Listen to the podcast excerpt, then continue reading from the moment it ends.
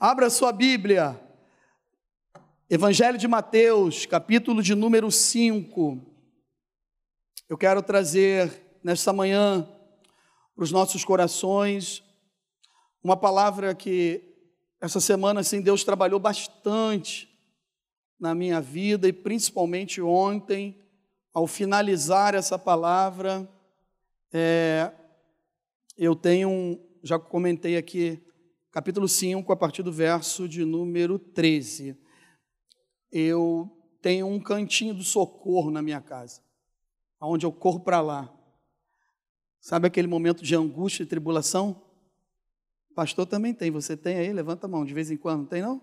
E rapaz, tem gente aí que eu vou conversar depois, não tem momento de angústia e tribulação. Quero saber que mistério é esse.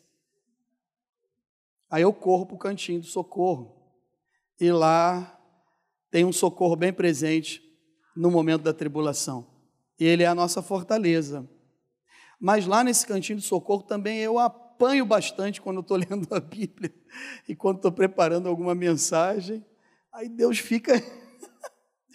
Irmãos, preparar a mensagem é muito bom. É muito bom. Deus trabalha muito na nossa vida enquanto a gente prepara a mensagem. A dificuldade não é preparar a mensagem. A dificuldade é você trazer depois a mensagem para as ovelhas do Senhor, aonde não é uma brincadeira e eu não posso falar nada da minha cabeça, tem que ser daquilo que Deus quer falar com o povo dele aqui nessa manhã. Então a responsabilidade é muito grande e ela vai além. Depois que eu prego, eu preciso viver aquilo que eu acabei de pregar a cada manhã, a cada oportunidade. Então o negócio vai ficando mais difícil ainda. Mas é a melhor escolha que a gente fez na nossa vida. Entregar as nossas almas nas mãos do Senhor Jesus.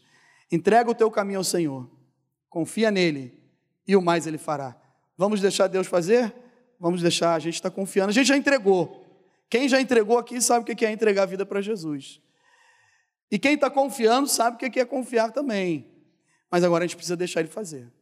Porque a gente tem essa mania, né? A gente pega de volta toda hora. Me dá aqui, Senhor. Me dá aqui, Senhor, mas não pode. Agora vou pedir algo para vocês. Façam essas homenagens no final do culto, por favor. Depois a gente fica. Como que eu vou pregar? Mas Deus está no controle de tudo. Amém? Vamos glorificar o Senhor nessa manhã. Assim diz a palavra de Deus, a partir do verso 13. Evangelho de Mateus, capítulo 5, após as bem-aventuranças, Jesus começa dando, dando, sequência, não é após, mas ele começa dizendo, continua dizendo: Vós sois o sal da terra. Ora, se o sal vier a ser insípido, como lhe restaurar o sabor? Para nada mais presta, senão para, lançado fora, ser pisado pelos homens. Vós sois a luz do mundo. Não se pode esconder a cidade edificada sobre um monte, e nem se acende uma candeia para colocá-la debaixo do alqueire, mas no velador, e alumia todos os que se encontram na casa. Assim, brilhe também a vossa luz diante dos homens, para que vejam as vossas obras e glorifiquem a vosso Pai que estás nos céus.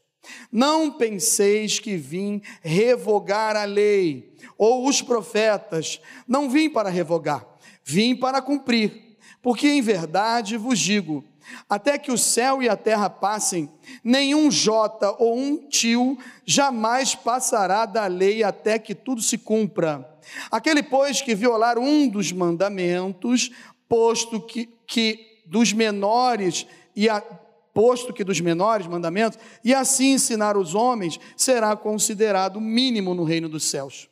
Aquele, porém, que os observar e ensinar, será considerado grande no reino dos céus. Porque vos digo que se a vossa justiça não exceder em muito as dos escribas e fariseus, jamais entrareis no reino dos céus. Senhor, fala conosco nessa manhã. Tenha misericórdia da minha vida. Ajuda-me, Senhor, a passar essa mensagem da forma que tu queres. Senhor, me dê sabedoria, graça, unção. Senhor, que eu possa ser iluminado nessa manhã para falar aos corações dos teus servos e dos teus filhos. Continua falando comigo também, como o Senhor já tem falado através desse texto, mas que essa manhã ela seja uma manhã diferente, que seja uma manhã de transformação no coração de cada um de nós, pois essa pátria que estamos não é nossa, e nós vamos para um lugar, um lugar onde há muitas moradas, que o Senhor foi preparar. Já está pronto, já está tudo no seu lugar certinho, mas nós precisamos ir para lá. E de que vale, Senhor, pregarmos o teu evangelho, falar do teu nome e não entrarmos nesse reino, não vivermos esse reino, tanto aqui na terra que estamos vivendo agora, como um dia nas mansões celestiais. Tenha misericórdia de nós e fala conosco nessa manhã, em nome do Senhor Jesus. Meus irmãos, Jesus estava falando sobre as bem-aventuranças.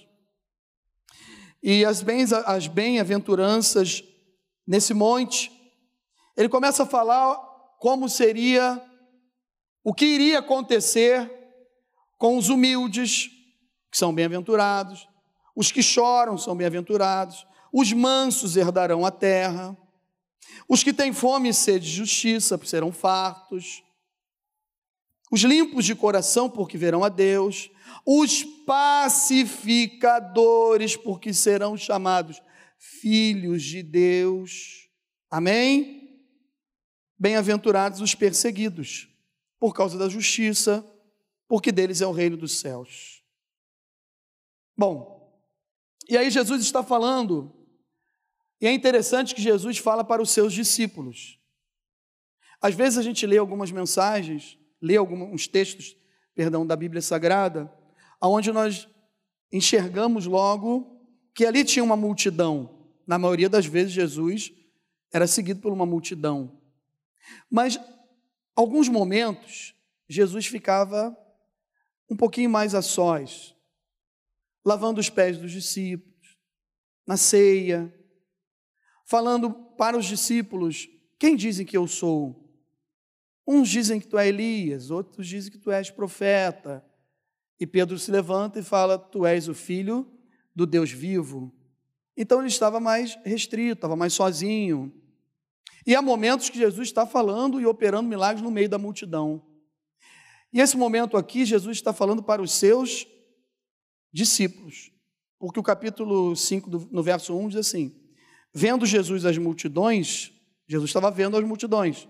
Mas aí ele toma uma decisão. Ele subiu a um monte e, como se assentasse, aproximaram-se quem? Os seus discípulos. Há momentos que a gente fica pensando, sabe o quê? Essa palavra é para o meu parente ainda que não é crente. O Espírito Santo trabalha e pode acontecer porque a palavra é viva e eficaz. Amém? Pode trabalhar onde ele quiser, da forma como ele quiser. É o poder que tem na palavra de Deus. Mas eu creio que essa manhã Deus quer falar conosco. Quem é discípulo de Jesus aí? Levanta a mão. Glória a Deus. Deus quer falar conosco. E o que Deus quer falar conosco nesses minutos que temos aqui é que, quando Ele estava falando para os seus discípulos, vocês vão ser bem-aventurados. Bem-aventurados serão esses que a gente leu aqui, nós já conhecemos. Quem proceder dessa maneira será bem-aventurado. É, bem-aventurado. Quem proceder dessa outra maneira também será. E aí ele começa a falar como nós vamos ser bem-aventurados. E nós começamos a ler esse texto e a gente fica assim: que maravilha. Aonde eu me encaixo nisso? Em que parte desse texto entra o Rodrigo, o pastor Rodrigo, aonde entra a Mary, aonde entra cada um de nós, e nós vamos recebendo. A Bíblia é tão maravilhosa que de repente Jesus fala assim: Agora eu vou falar para vocês como que tem que ser para receber essa bênção do bem-aventurado. Vocês precisam ser sal. Aí ele começa a mudar. Começa a falar assim: ó, vocês precisam ser sal. Se o sal for insípido, ou seja, sem sabor algum, de que ele vai valer? Ele não vai temperar nem uma salada com pequenas folhas de alface ele não vai servir para nada, ele vai ser jogado aos pés dos homens e vão pisar. Então, não vai ter sabor, não vai dar gosto, não vai trazer paladar. E ele fala: vocês também vão ser luz. Vocês são luz desse mundo. E ele faz uma comparação dizendo: imagina uma cidade no monte, lá no alto.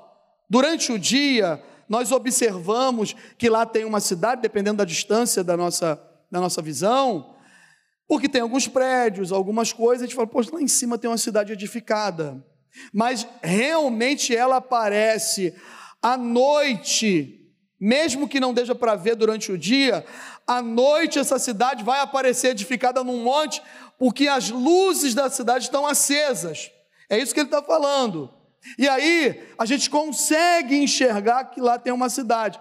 Ou seja, está falando assim: não há sentido, propósito algum, se tiver uma cidade lá no monte e tudo apagado, não, ninguém vai enxergar nada, ninguém sabe nem como fazer para chegar até lá. E aí Jesus começa, e ele fala outra coisa uma candeia, né, uma lamparina, uma lâmpada, uma lanterna, e a gente pode abrir o leque, ela não pode ser colocada debaixo de um alqueire, aonde não vai iluminar nada. Não, ela é colocada num veleiro, num local aonde todos possam enxergar, aonde todos possam ser iluminados, para que brilhe ali naquele lugar. E aí ele completa dizendo o que no verso 16: Assim é a vossa luz, que brilhe entre os homens, para que todos possam ver a glória de Deus e glorificar o nosso Pai que está nos céus. Então nós temos uma responsabilidade, eu e você, essa responsabilidade é de brilhar, é de ser luz, ser sal, lá para aquele teu vizinho incircunciso. Crente não xinga, não xinga, né? Crente xinga. Hum, crente xinga. Está melhorando. Para o teu abençoado parente. O colega de trabalho. Eu tenho uma mensagem que eu até já preguei, eu acho que na consagração um sábado pela manhã, todo sábado que antecede a ceia, a igreja toda está convidada, a gente tem uma consagração aqui, onde eu falei que eu falo é, nessa mensagem quem é o meu próximo. E aí a gente vai falando que, nessa mensagem que o próximo geralmente não é aquele que nós escolhemos, é aquele que Deus coloca perto de nós. E quando Deus coloca alguém perto de nós, a gente tem que brilhar. Nós precisamos ser luz. E é uma batalha. É uma luta. E para fazer isso, Jesus começa a falar o quê? A partir do verso 17. Eu não vim revogar a lei, eu vim cumprir a lei, eu não vim tirar o poder da lei, daquilo que os profetas pregaram. Não, eu não fiz nada, eu não vou fazer nada disso. Não vai ter um J, nem um tio que vai tirar dessa palavra. O J é a menor letra do hebraico, o tio é, é uma questão aí de de música, então eu não vou entrar nesse detalhe porque eu não conheço nada de música, e daí o dia que o André ou o Samuel for falar alguma coisa de música, eles explicam melhor. Mas o que Jesus está falando é que nenhum detalhe vai se passar, e nada pode ser tirado do poder da palavra de Deus. E eu e você temos essa responsabilidade. E aí ele faz uma comparação. Olha, para vocês fazer tudo isso, tem um meio. Tem que fazer a minha vontade tem que fazer a vontade do Pai que está nos céus. E eu vou dar um exemplo para vocês de alguém que não está fazendo essa vontade. Quem são eles? Os escribas e os fariseus. Eles não estão fazendo isso. Então, para que venha exceder e muito aos escribas e fariseus, vocês precisam fazer diferente. Nós precisamos fazer diferente. E foi isso que ele falou para os seus discípulos. E aí, eu não quero nem falar sobre quem foi os escribas e os fariseus. Eu quero ganhar tempo para aplicar essa palavra mais uma vez no meu coração, porque ontem eu fiquei e de noite, quando eu cheguei em casa de um lugar, eu fui de novo, e hoje de manhã de novo, e eu creio que Deus vai abençoar a sua vida aqui nesta manhã. Deus já está abençoando a sua vida. É uma pergunta. O título dessa mensagem é uma pergunta. Onde eu estou? Dentro ou fora do reino dos céus. O reino de Deus e o reino dos céus é a mesma coisa, é o mesmo significado. Às vezes você vai procurar alguns estudos e alguns estudiosos querem separar. O reino dos céus é a forma como será pregado com soberania de Deus, o reino. Não, não é isso. E o reino de Deus é o reino onde só ele reina, que é o reino que está lá no Não, o reino dos céus e o reino de Deus, ele é a mesma coisa, o mesmo significado. Mas acontece algo. Reino dos céus, só Mateus escreve sobre o reino dos céus. Se eu estiver errado, depois o professor Ângelo e alguns puxam a minha orelha. Eu posso ter olhado errado. Isso acontece. E reino de Deus aparece mais de 100 vezes no Novo Testamento. O importante aqui não é ser reino do céu, ser reino de Deus.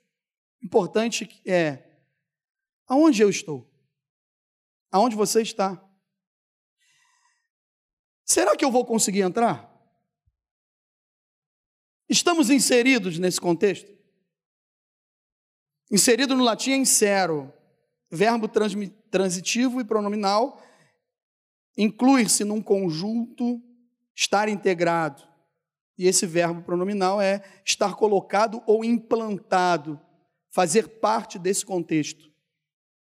Jesus não veta ninguém e não proíbe jamais uma alma de entrar no reino de Deus. E ele não estava fazendo uma proibição e nem vetando a entrada dos escribas e dos fariseus.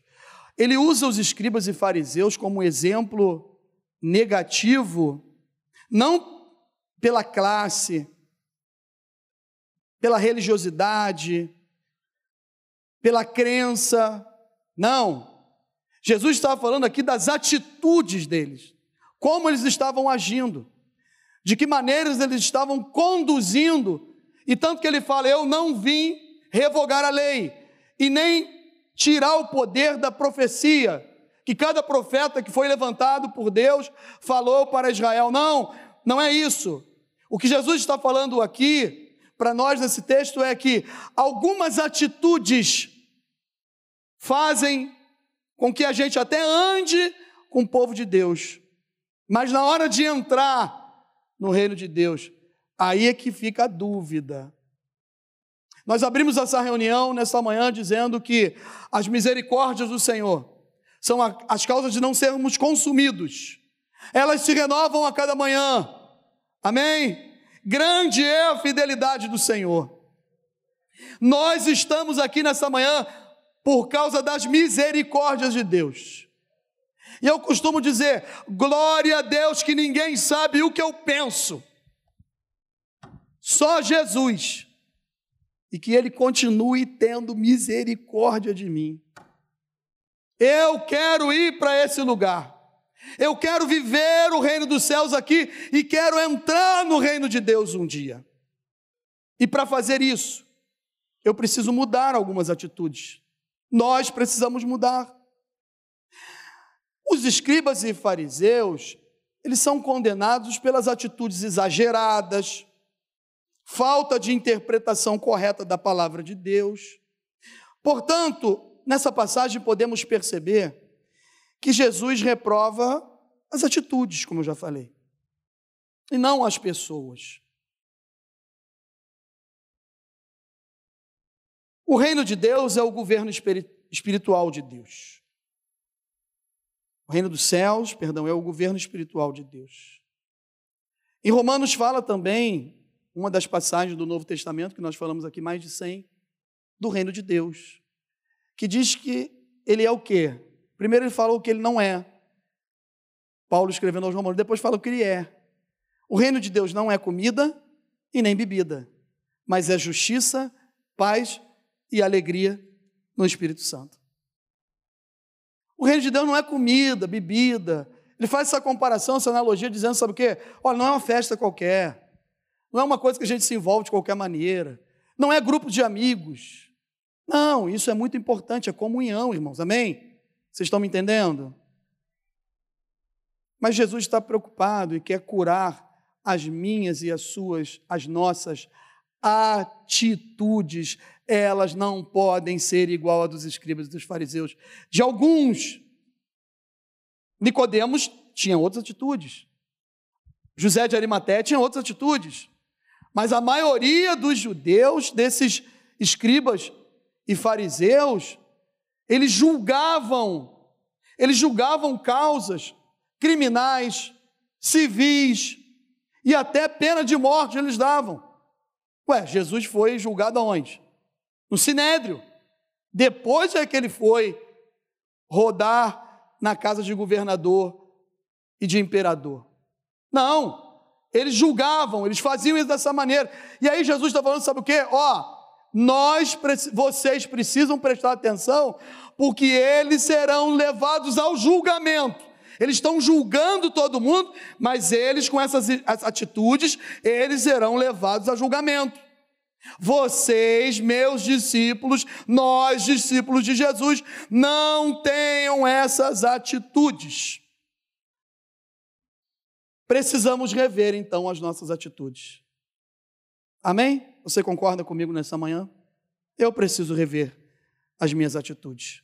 Você precisa rever as suas atitudes.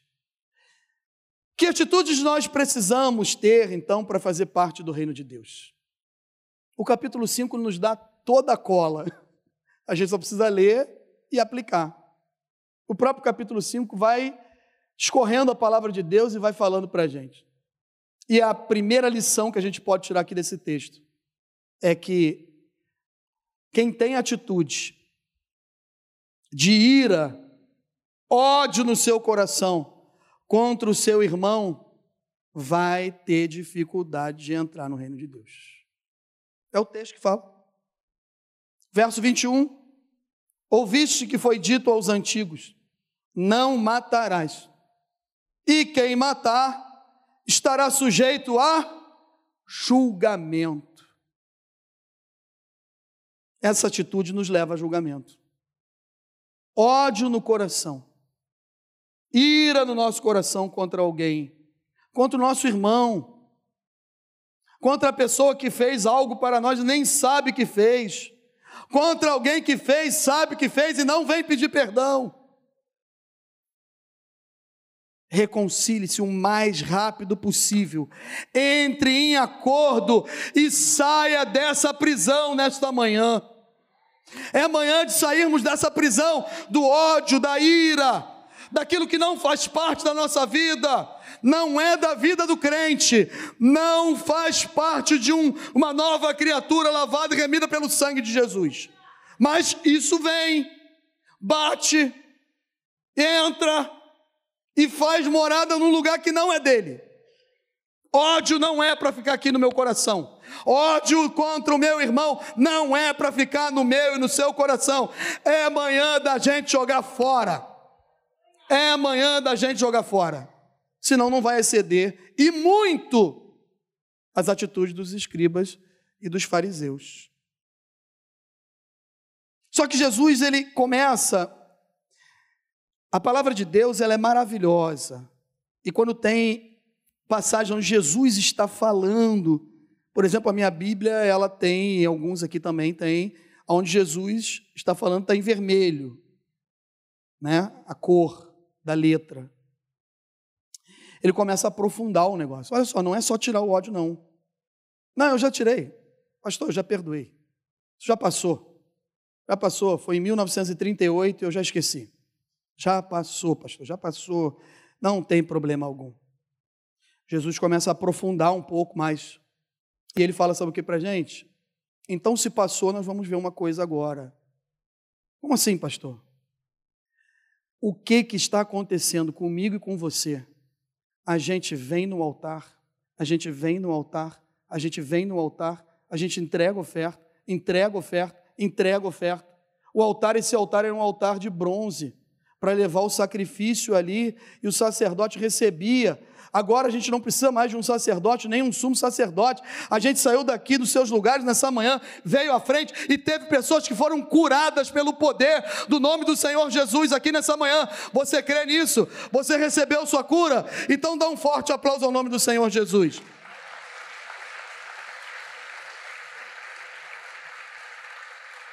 Só que Jesus começa a falar: olha só, vocês estão entregando a oferta no altar e não está adiantando nada. Vocês estão criando mais adversário ainda. Nós estamos criando mais adversários ainda. Por quê? Porque eu trago a oferta e não acontece. Como que a gente descobre isso? Toca no nome do abençoado ou a da abençoada, que você vai descobrir se está trazendo a oferta no altar e volta para o teu lugar, aí você descobre que não está acontecendo nada. Por quê? Porque quando fala no nome dele ou dela, a situação vira. Você muda até o tom de voz. Porque não foi resolvido ainda. E ficar jogando debaixo do tapete e achar que a responsabilidade é do outro, da outra, das situações, isso não vai nos levar a nada. A gente precisa ir lá primeiro, resolve a situação. Se você descobrir que tem alguém ofendido com você, está aqui na palavra. Aí a gente vai lá e faz o quê? Senhor, agora sim. Agora eu vou trazer a oferta. E aí o milagre começa a acontecer. Aí a sua casa começa a ser curada. O seu carro para de quebrar toda hora e tem que levar lá no Jaziel. Coitado do Jaziel, gente. Vai deixar de ser abençoado, então. Mas já viu isso? Tem horas que tem umas coisas, irmão, que parece que é maligna. Vai lá, acaba de consertar o carro, faz não sei o quê, daqui a pouco vem de novo, fala, de novo, meu Deus, o que está acontecendo? Por que, que o devorador está entrando aqui? Assim, Jesus, aonde que eu estou? Será que eu estou resolvendo minhas coisas? Como é que está a minha atitude? Primeira coisa que eu penso, não, mas tudo é espiritual, pastor. Não, tem coisa que é falta de dinheiro mesmo, e com o tempo vai, as peças vão acabando, e o carro vai ficando ruim. Eu estou dando um exemplo. Você está entendendo que, o que o Espírito Santo de Deus está falando com você nessa manhã? Você está entendendo o que o Espírito Santo de Deus está falando com você. Nós entendemos sim, porque nós tivemos os nossos ouvidos e olhos espirituais abertos para entender. E Jesus falou: sabe o que? As minhas ovelhas conhecem a minha voz.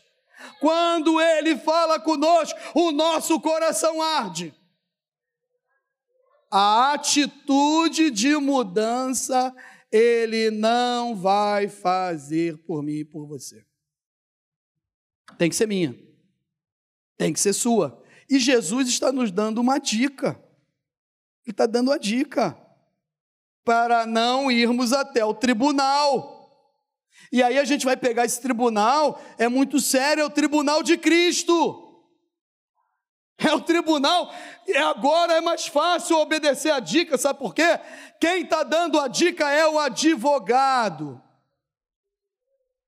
Mas quando ele se tornar juiz, ele conhece todas as nossas causas. E não tem como eu falar para o juiz, me defende nisso aqui, por favor, mas eu era o advogado, eu estava te acompanhando, e eu passei na prova, e agora eu sou juiz, e eu tenho que julgar a tua causa. Eu tenho que julgar. Eu vou julgar. Eu sou o juiz. O advogado está dando a dica. Todo aquele que odeia seu irmão é assassino. Ora, vós sabeis que todo assassino não tem a vida eterna permanente em si. 1 João 3,15. Então a gente tem que deixar de ser assassino Nessa manhã, pastor Ari fala bandido e eu falo assassino. A gente vai combinar daqui para frente agora. Eu quero deixar de ser assassino. A gente está assassinando algumas pessoas às vezes e assassinando algumas coisas porque nós temos atitudes que não não tá legal e essa manhã é manhã de mudança. E eu quero mudança para minha vida. Eu quero parar de assassinar algumas pessoas e elas nem sabem que estão sendo assassinadas, cara.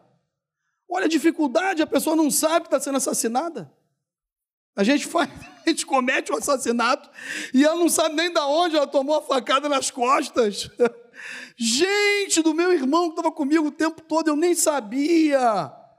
Procura o teu irmão nessa manhã logo após esse culto, saia daqui limpo, saia daqui transformado. Fala assim: ó, meu irmão, tu me perdoa, tu falou comigo lá na estrada do pré em 2015 uma, uma coisa para mim. Foi, foi. Então, mas, mas, me perdoa, eu pensei errado sobre você e tal. Aí o que, que vai acontecer? Deus vai abençoar. Deus vai transformar a nossa vida espiritual, é a primeira que é transformada. A primeira. Porque a comunhão com Deus já começa a melhorar. E aonde tem comunhão, Deus ordena o quê? A sua bênção. Tem bênção chegando aí, irmãos. Tem bênçãos para essa igreja. Deus já está derramando bênçãos aqui nessa igreja. Deus já está operando milagres. Segunda lição: eu preciso resolver pecados escondidos que me levam à morte. Jesus chamou esse, esses homens algumas vezes sepulcros caiados. Sepulcros caiados. Ele é bonitão, né? A gente foi ao cemitério semana passada, né? O diácono Luiz, a diaconisa Lúcia, minha esposa, nós estávamos lá, mais alguns diáconos também. Diaconisa Alessandro, o diácono Josué. E aí, quando a gente saiu, o Luiz estava falando comigo, aí, ó, esse aí é o sepulcro caiado que Jesus fala. Tá bonitão, né? Mas ali dentro tem morte. Está tudo morto. Os pecados que eu e você temos, eles são escondidos para a comunidade entre nós. Mas a Bíblia diz que os olhos do Senhor estão sobre toda a terra.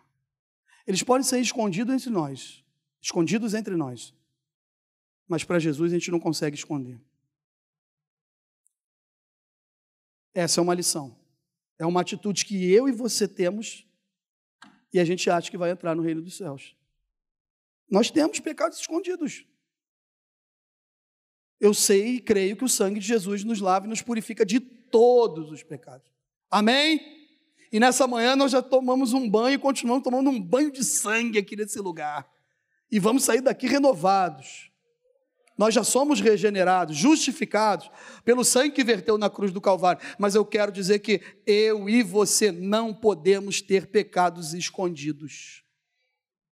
Eles Há caminho ao homem que parece direito, mas ao cabo dá caminhos de morte. Tome uma posição diante desses pecados que ainda não trouxeram escândalo. A misericórdia de Deus ela é renovada a cada manhã, mas vai chegar uma hora. Vai chegar uma hora que se a gente não vigiar, nada fica em oculto. E aí vão descobrir quem nós somos realmente. E aí, quando descobrirem quem nós somos, vai ser escândalo, vai ser muito feio e nós não queremos ser motivo de escândalo. Amém? Orem por mim, orem pelo pastor Ari, pela pastora Isabel, pelos pastores da Maranata, orem por todos os pastores, para que não haja escândalo. Mas Jesus falou: vai ter escândalo, mas nós não queremos escândalo no nosso meio, amém? Senhor, joga isso para longe, tira do meio do teu povo. Então a gente tem que rever isso aí. Arranque da sua vida coisas momentâneas que são carnais, mas que mais cedo ou mais tarde levam à separação de Deus. Se não estiver separado de Deus já e ainda não percebeu. Será que nós estamos juntinhos com Jesus? De mãos dadas com Jesus? Ou as nossas atitudes têm separado mas a gente ainda continua fazendo a obra, a gente prega, a gente louva, dá aula, dá glória a Deus, fala como crente, se veste como crente, conversa como crente, fala em línguas. Como nós estamos nessa manhã? E o que o Espírito Santo quer é que saiamos daqui diferentes. São coisas carnais que são momentâneas, são boas, mas vai nos levar à desgraça, vai nos levar à perdição, vai nos levar ao inferno. E nós não, eu não quero chegar naquele dia e, e ouvir, sabe o quê? Apartai-vos de mim. Eu nunca vos conheci. Já pensou em te ouvir isso, irmãos? Está repreendido em nome de Jesus. Nós vamos entrar na glória celestial nós vamos. Tem uma morada para cada um de nós. Tem um lugar separado para você. Nós não somos daqui. Nós vamos embora, irmãos.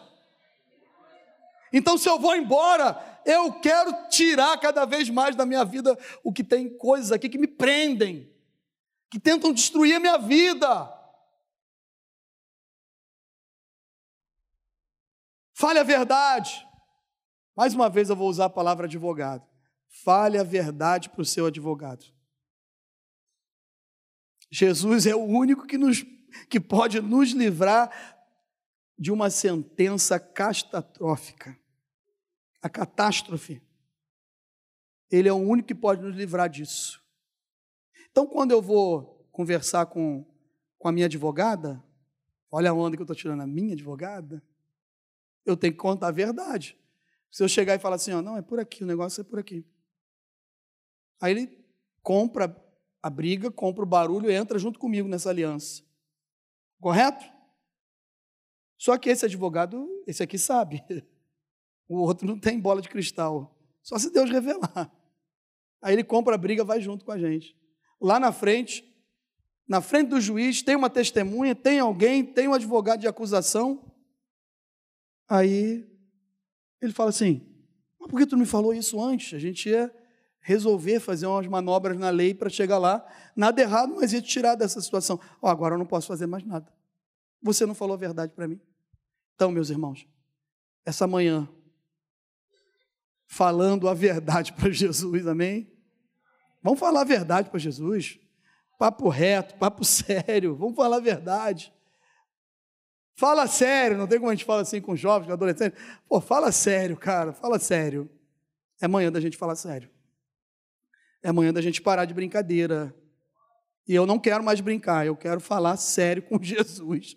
Senhor, me tira daí, porque o que encobre as suas transgressões jamais prosperará. Mas o que confessa e deixa alcançará misericórdia. Terceiro, a responsabilidade com a obra de Deus e com o nome do Senhor. São atitudes que eu e você precisamos ter para entrar no reino dos céus. Esteja menos envolvido e mais comprometido com a obra. Menos envolvido e mais comprometido com a obra. Hoje eu vou no culto de quinta-feira porque eu preciso cumprir uma escala. Meu irmão, se a motivação for essa, liga, pede para alguém ficar no teu lugar e fique em casa. Ué? Eu não venho aqui porque eu tenho que pregar, abrir culto ou dirigir, auxiliar o pastoari. Eu venho aqui porque eu quero adorar o meu Deus. Eu venho aqui porque eu preciso de Jesus. Eu venho aqui porque eu sou um pecador e preciso ser curado. Eu venho aqui porque eu não valho nada, mas Ele me ama. É por isso que eu venho, é por isso que eu estou aqui. É por isso que eu não falto reunião, só se eu estiver doente. Senão eu estou aqui. Eu quero mais de Jesus. Então, tem gente que se envolve tanto, está sempre envolvido, ou só com aquilo que gosta de fazer, ou quer fazer e acha que foi chamado só para aquilo. Mas comprometimento com a obra é total, meus irmãos. É total. A gente precisa melhorar nossas atitudes. Eu preciso melhorar as minhas atitudes. Cargo e posição eclesiástica não é mais importante que a palavra de Deus. Não é mais importante. Viva a palavra de Deus. Eu nunca vou esquecer o que a minha pastora presidente falou no dia da minha ordenação. E ela falou em público, não foi no ouvido, no pé do ouvido. Ela falou: Meu filho, tu tem idade para ser meu filho. Pastor Rodrigo, seja bem-vindo ao ministério pastoral da Igreja Missionária Evangélica Maranata. Pregue a palavra, nunca deixe de pregar a palavra se eu inventar, se eu criar alguma coisa, vocês serão os primeiros a perceber. Vocês serão os primeiros. Porque alguém só é levantado se a igreja perceber. Mas quando alguém começa a cair, a igreja também começa a perceber. Não entra nessa que não, a igreja não está vendo. A igreja está vendo. Talvez a gente não enxergue durante um tempo, mas depois Deus vai mostrando, vai confirmando. E aí a gente começa a tentar endeusar quem precisa de misericórdia e de oração. Misericórdia e oração vem junto com amor, mas só dar amor não vai adiantar nada. Tem que orar. A gente tem que clamar. Quinta-feira de oração, irmãos. Você não trabalha, não está fazendo faculdade e não tem medo do frio, vem para cá ficar com a gente. tem sido uma bênção. Só que sabe o que a gente vai fazendo? A gente acha que está excedendo e excedendo muito os escribas e fariseus. E aí, a gente vai esquecendo de uma coisa que é muito importante. Nós precisamos ter disponibilidade para as coisas de Deus e para a casa do Senhor. A obra de Deus deixou de ser importante para muitos. Ela não é mais importante. Se você não tem condições de fazer mais a obra como você fazia antes, não tem problema. Coloca o teu joelho no chão, pede direção a Deus, chama a tua liderança, chama o teu pastor e fala: Ó, eu vou dar um tempo. Quando eu puder, eu vou dar o meu melhor. Olha só, eu não estou pedindo para ninguém sair de sair de liderança, não, estão me entendendo, né? Não entra nessa linha cruzada aí, não. É papo reto, é palavra de Deus. Amém? Em que escala das suas prioridades está a sua vida com Cristo? Aonde que nós estamos? De que maneira a gente está agindo?